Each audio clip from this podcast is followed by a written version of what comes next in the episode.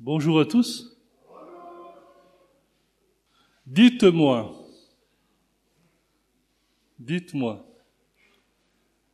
est-ce que vous connaissez bien les gens qui sont proches de vous? Je parle de vos euh, frères et sœurs, de vos parents, de vos enfants. Est-ce que vous les connaissez bien? Est-ce que vous les connaissez assez? Pour ceux qui sont mariés, connaissez-vous vraiment votre conjoint?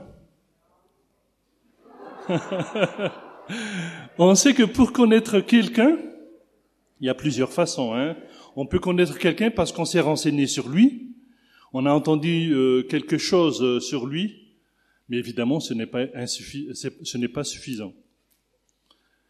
Évidemment, pour euh, connaître réellement quelqu'un, il faut le rencontrer, si on l'a jamais rencontré, évidemment, le fréquenter, mais surtout l'écouter, lui parler. Hein, et plus on passe du temps, n'est-ce pas, à être avec une personne en principe, plus on le connaît. Alors pour faire court, hein, pour connaître euh, à fond une personne, il faut vivre avec lui, avec elle, n'est-ce pas? Et encore. Hein? Euh, on est motivé à mieux connaître une personne ou quelqu'un quand on s'intéresse à lui, n'est-ce pas? Car on voudrait le connaître davantage. Vous savez, parmi les couples qui vivent depuis longtemps ensemble, il y en a qui disent qu'ils ne se connaissent pas assez. Pourquoi?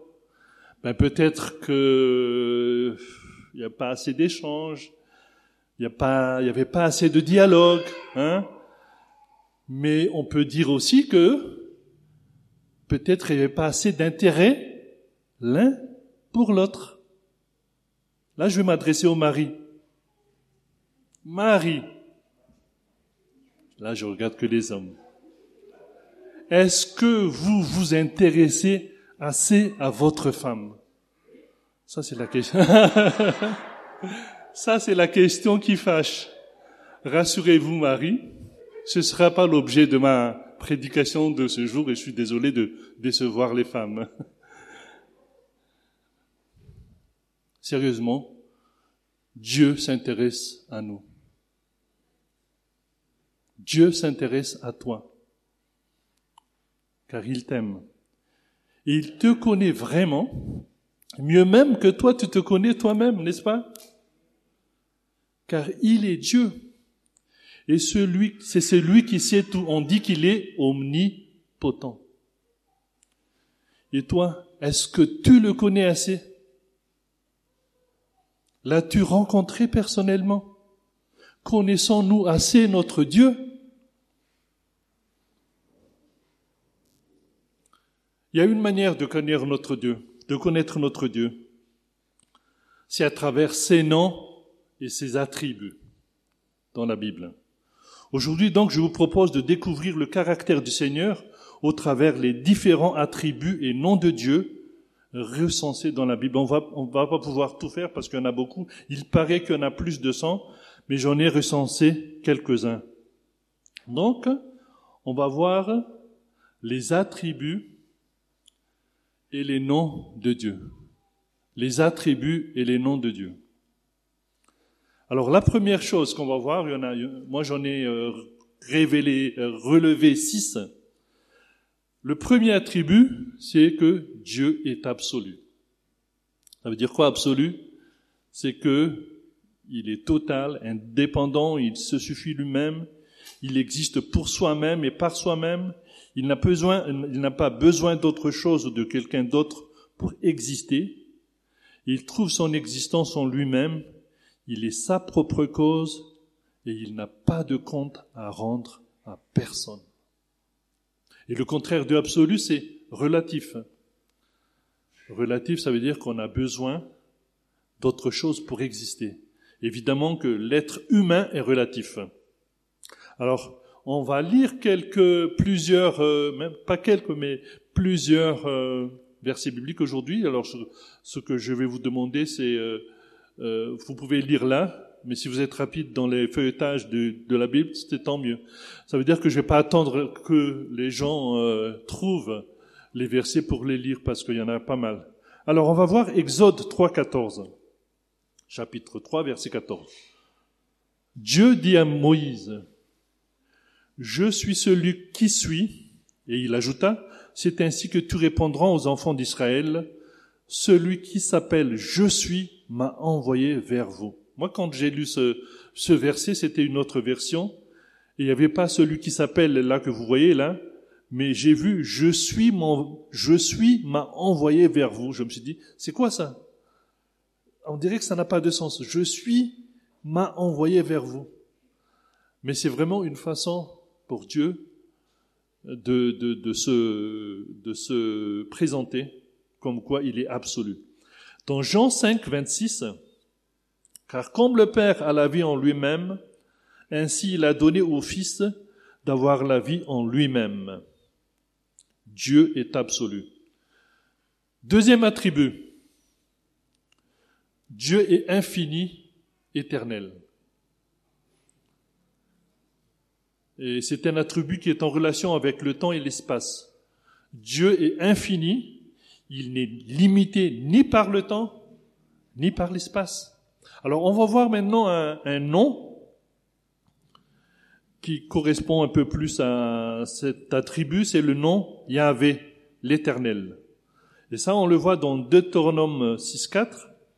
Écoute Israël, l'Éternel notre Dieu est le seul éternel. Donc ça, c'est un nom de Dieu, Yahvé, l'éternel. Je suis sûr que vous l'avez déjà entendu. Un autre nom, relatif aussi à cet attribut, comme quoi Dieu est infini et éternel, c'est Adonai.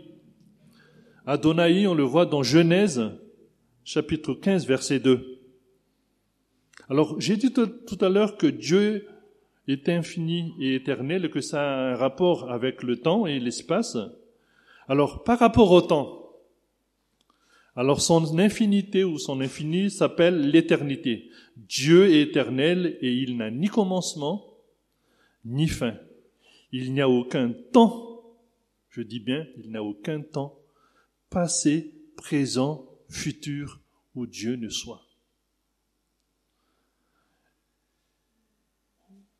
On le trouve dans Psaume 90, verset 2 avant que les montagnes fussent nées, que tu eusses formé la terre et le monde d'éternité en éternité, tu es Dieu. Tu es Dieu. Un nom, un nom de Dieu, relatif à cela aussi, El Olam. El veut dire Dieu, et euh, Olam, je crois que c'est d'éternité, Dieu d'éternité, El Olam. Dieu est infini éternel par rapport à l'espace, et son infinité s'appelle l'immensité, Dieu d'éternité. Il n'y a aucun lien, lieu, aucun espace qui ne soit sous son pouvoir. Et dans 2 Chroniques de 6, je vais le lire, mais qui a le pouvoir de lui bâtir une maison, puisque les cieux et les cieux des cieux ne peuvent le contenir? Et qui suis-je pour bâtir une maison, si ce n'est pour brûler des parfums devant lui? Dieu est absolu. Dieu est infini. Dieu est éternel. N'est-ce pas merveilleux de savoir que notre Dieu est comme ça? Personne, mais personne n'est comme lui. On, a, a chanté tout à l'heure, personne, mais personne. Il y a vraiment personne comme lui. Et c'est vraiment un privilège de connaître ce Dieu absolu infini, éternel. Troisième attribut. Dieu est immuable. Immuable veut dire ne change pas. Il ne change jamais. Il est toujours le même dans sa nature, son caractère et sa volonté. Dans Malachie chapitre 3 verset 6, il est dit, car je suis l'Éternel, je ne change pas. Et vous, enfants de Jacob, vous n'avez pas été consumés. Dans Psaume 102, verset 27, Mais toi tu restes le même, Dieu, et tes années ne finiront point. Et dans Jacques, chapitre 1, verset 17, Toute grâce excellente et tout don parfait descendant d'en haut, du Père des Lumières, chez lequel il n'y a ni changement, ni ombre de variation. Ni changement, ni ombre de variation. Dieu est immuable.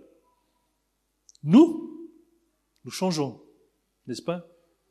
Nous sommes infidèles. Nous changeons beaucoup. Nous ne sommes pas stables, indignes, n'est-ce pas? Mais Dieu, il est fidèle.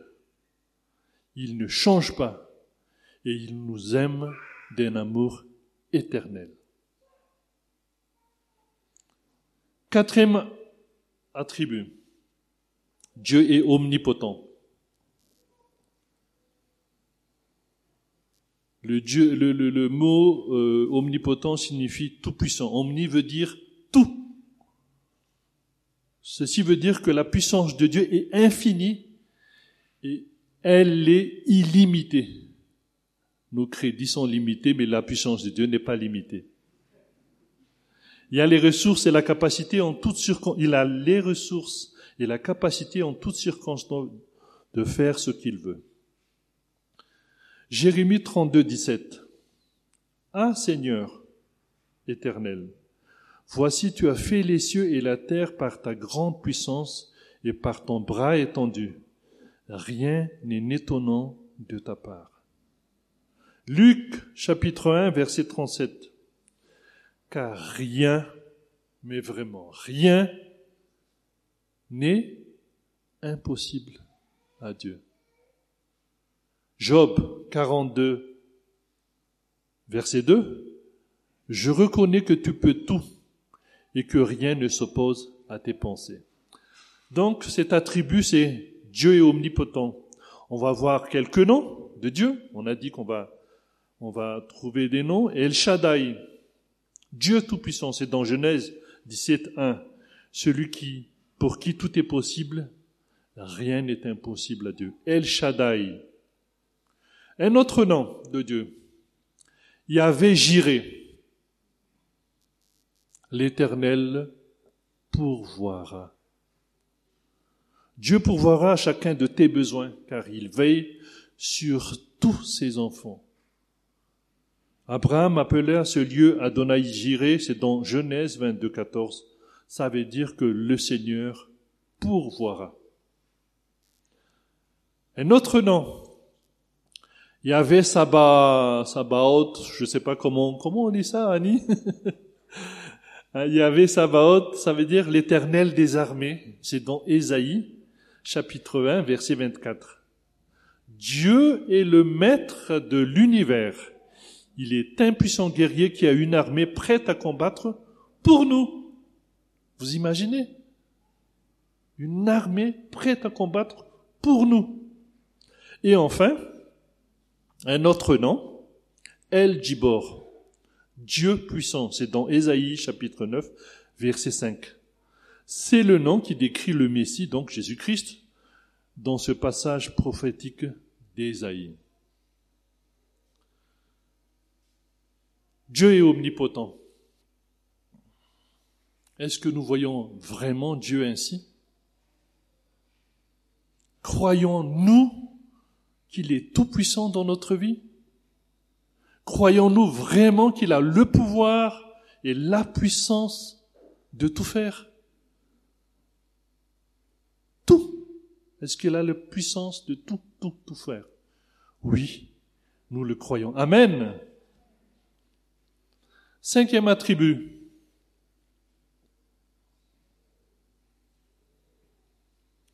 Dieu est omniscient.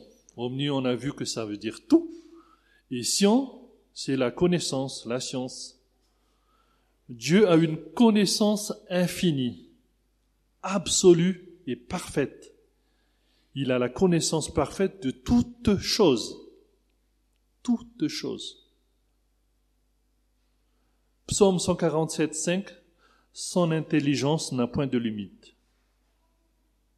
Vous savez, donc ainsi, Dieu connaît toutes choses avant qu'elles n'arrivent. Incroyable, hein?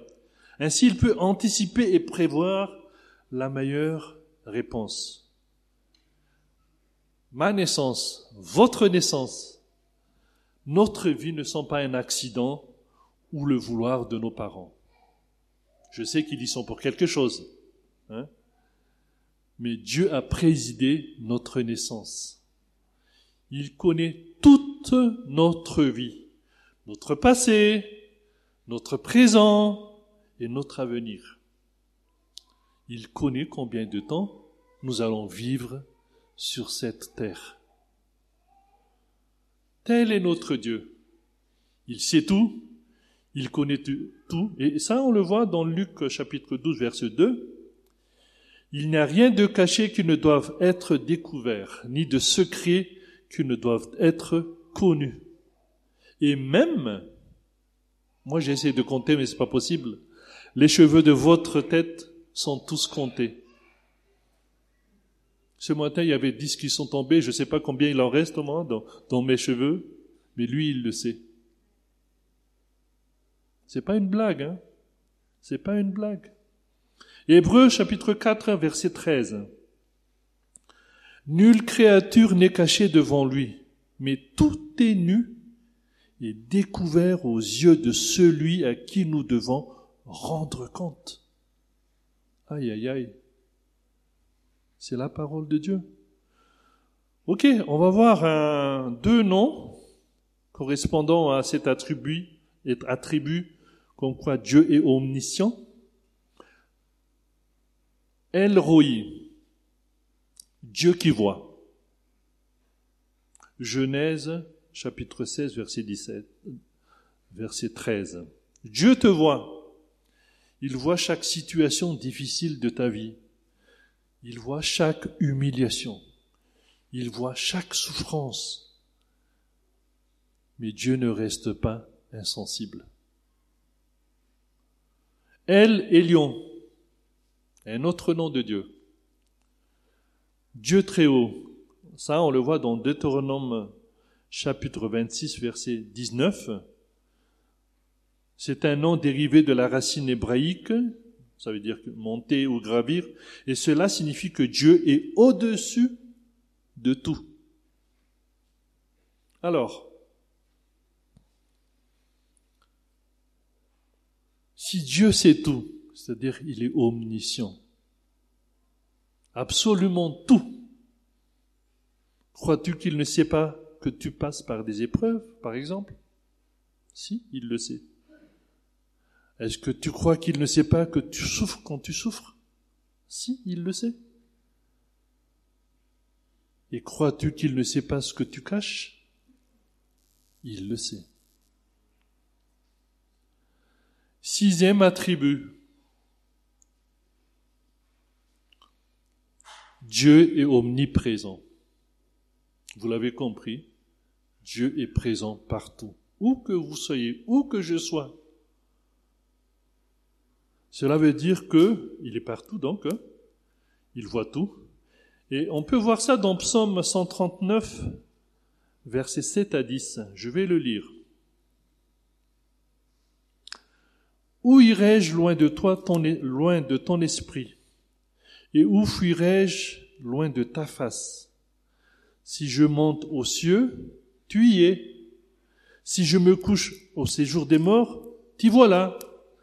Si je prends les ailes de l'aurore et que j'aille habité à l'extrémité de la mer, là aussi, ta main me conduira et ta droite me saisira.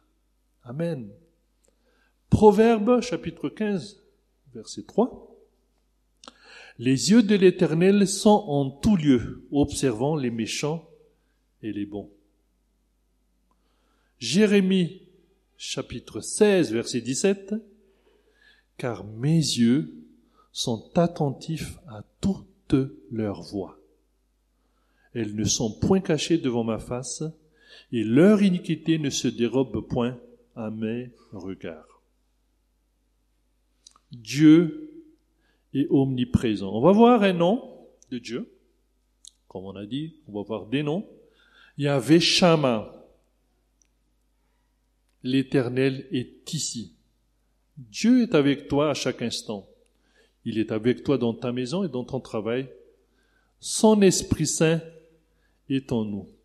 Dans 1 Corinthiens 6, verset 19, on le sait, votre corps est le temple du Saint-Esprit qui est en vous, que vous avez reçu de Dieu et que vous ne vous appartenez point à vous-même. Un nom, il y avait un autre nom, il y avait Rohi. Je ne sais pas si je prononce bien. Rohi. Il y avait Rohi, l'éternel, mon berger. Dieu est notre berger, c'est lui qui nous réserve les meilleures choses de cette vie, qui nous dirige et guide nos pas. L'Éternel est mon berger. Je ne manquerai de rien. Psaume, Psaume chapitre 23, verset 1. Alors,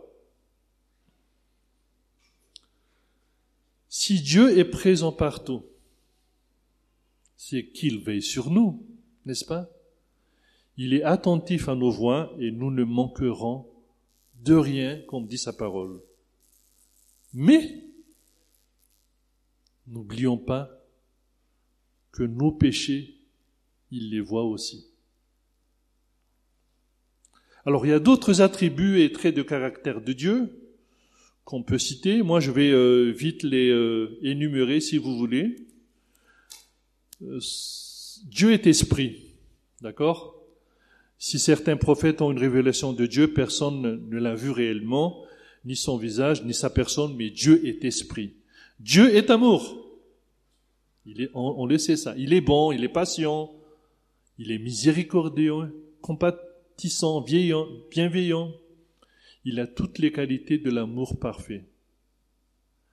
N'oublions pas que Dieu nous aime en tout temps car il est immuable, on l'a vu ça, ou que nous soyons et quoi que nous fassions, la parole de Dieu dit si nous sommes infidèles, lui, il reste fidèle car il ne peut se renier lui-même. 2 Timothée 2.13. Dieu est juste. Il n'y a aucune injustice en lui ni de favoritisme. Pas de favoritisme. Nous, les hommes, on peut faire du favoritisme, mais lui, non. Dieu est saint. Il est séparé du péché, il est parfaitement pur. Dieu est lumière, il n'y a point de ténèbres en lui. Voilà. Donc c'était donc euh, quelques attributs et noms de Dieu qui reflètent vraiment qui il est. Et ces attributs et ces noms nous permettent de le connaître davantage, de connaître son caractère. On a parlé de connaissance de quelqu'un tout à l'heure, et de connaître aussi sa personnalité. La Bible dit que Dieu est le Créateur. Et en résumé, on a vu que Dieu se suffit, il est absolu, qu'il est éternel, illimité, infini, puis il ne change pas. On a vu aussi que Dieu a tout pouvoir, rien ne lui est impossible. Il sait tout, il connaît tout, il est présent partout. Mais c'est aussi un Dieu juste, saint, mais surtout et surtout, il t'aime, il nous aime d'un amour sans faille, d'un amour éternel. Alors, pourquoi mieux connaître Dieu? Pourquoi? C'est parce qu'on veut avoir une relation profonde et durable avec lui. Justement, concernant la relation, Jésus a dit des choses très importantes dans le domaine de la connaissance mutuelle ou la connaissance réciproque, c'est-à-dire euh, la base d'une bonne relation. La base d'une bonne relation, on le sait, c'est la connaissance vraiment mutuelle entre deux personnes. Jésus a dit dans Jean, chapitre 10, verset 14, Je suis le bon berger. Je connais mes brebis Je connais mes brebis. Et elles aussi, elles me connaissent. Amen. Ça, c'est une bonne relation. Dieu nous connaît et nous aussi, nous les connaissons. Alors, avant de conclure, je vais lire un petit psaume qui est dans le psaume 19, 1.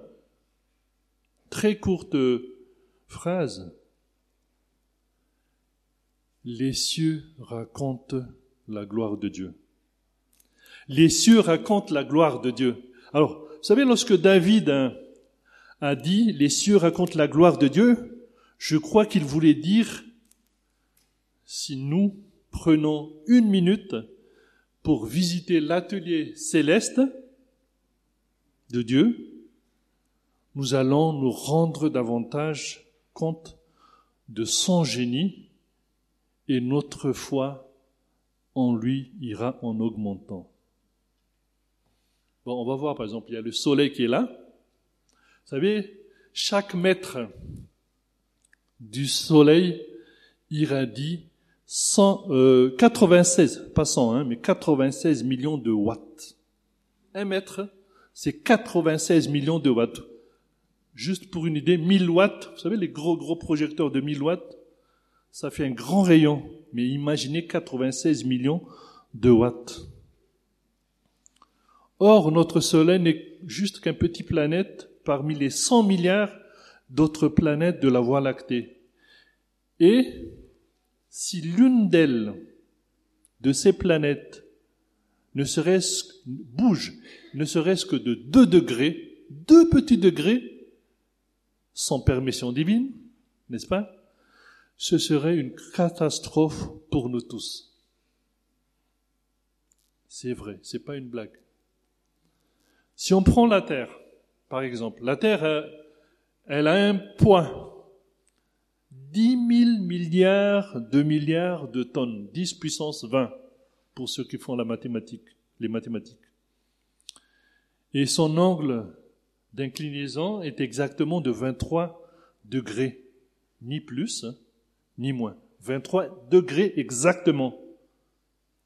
Imaginez un, seul degré de décalage et les saisons telles que nous les connaissons aujourd'hui disparaîtraient et nous serions tous noyés par une fonte gigantesque de glace polaire. Juste, hop, hein? Mais nous savons aussi que la Terre tourne autour, autour sur elle-même. Alors quand on regarde de quelle vitesse euh, la, la Terre tourne, on prend par exemple au niveau de l'équateur, donc le milieu de la Terre, c'est de 1600 km à l'heure. Oui 1600 km à l'heure. Et la vitesse du son, c'est combien, euh, Gerson? 1300. 1224 km à l'heure exactement. La vitesse du son. Bonne nouvelle. Nous sommes des passagers d'une navette spatiale qui voyage plus vite que la vitesse du son depuis des milliers d'années, sans jamais tomber en panne, ni exploser, ni sortir de son orbite. Voilà l'œuvre de Dieu. L'œuvre de Dieu. Maintenant, quelques questions.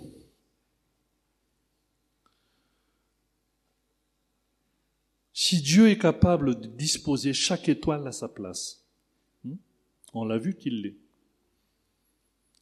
Ne pensez-vous pas que votre place actuelle, là où vous êtes, dans votre travail, dans votre foyer, dans votre quartier, dans votre église, ou je ne sais pas, ne vient pas de lui? Si vous êtes à la, si vous êtes à la bonne place, là où vous êtes. Ne remettez pas en question. Dieu a mis, vous a mis à la bonne place, là où vous êtes. Il a un plan pour moi, il a un plan pour vous.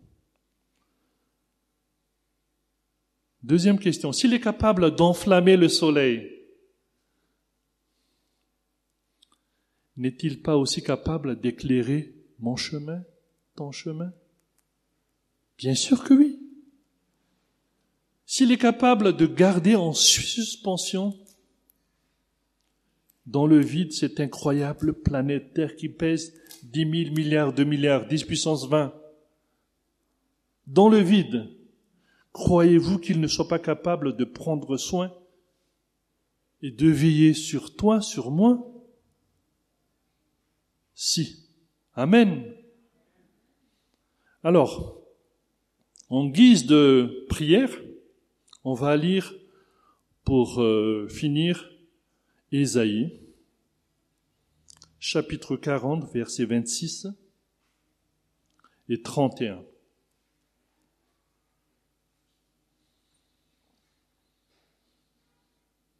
Lisons-le comme euh, vraiment une prière.